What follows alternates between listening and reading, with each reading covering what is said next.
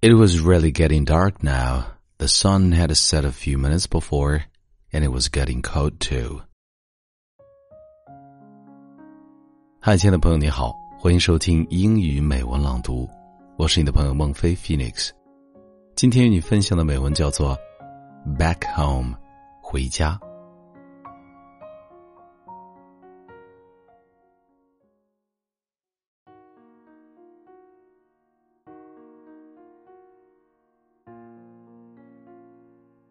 A gentle breeze blew through Jennifer's hair.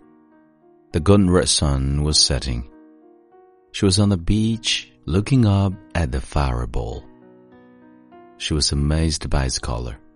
Deep red in the middle, softly fading into yellow. She could hear nothing but the waves and the seagulls flying up above in the sky. The atmosphere relaxed her after all she had been through, this is what she needed. It's getting late, she thought. I must go home. My parents will be wondering where I am. She wondered how her parents would react when she got home after the three days she was missing. She kept on walking, directing herself to Bungalow 163, where she spent every summer holiday. The road was deserted. She walked slowly and silently. Just in a few hundred meters, she would have been safe in her house. It was really getting dark now. The sun had set a few minutes before, and it was getting cold too. She wished she had her favorite jumper on. It kept her really warm. She imagined having it with her this thought dissipated when she finally saw her front door. It seemed different. Nobody had taken care of the outside garden for a few days. She was shocked.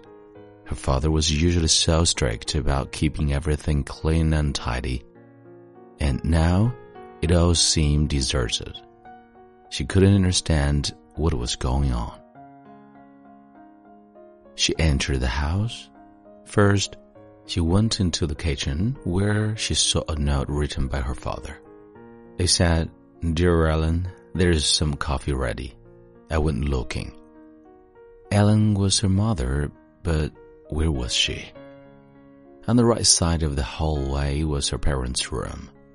She went in, then she saw her. Her mother lying on the bed, sleeping. Her face looked so tired as if she hadn't slept for days. She was really pale. Jenny would have wanted to wake her up, but she looked too tired to force her. So Jenny just fell asleep beside her. When Jennifer woke up, something was different. She wasn't in her mother's room, and she wasn't wearing the old clothes she ran away in. She was in her cozy bed, in her pajamas. It felt so good being back home. Suddenly, she heard a voice. Are you feeling better now, dear? You know, you got us very, very scared.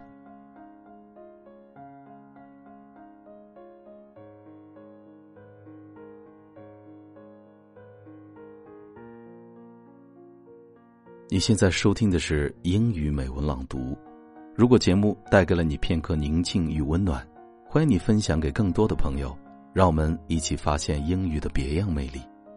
同时，也欢迎你在喜马拉雅 FM 搜索关注“英语美文朗读”，来收听更多暖声英语美文。我是你的朋友孟非 Phoenix，and see you next time。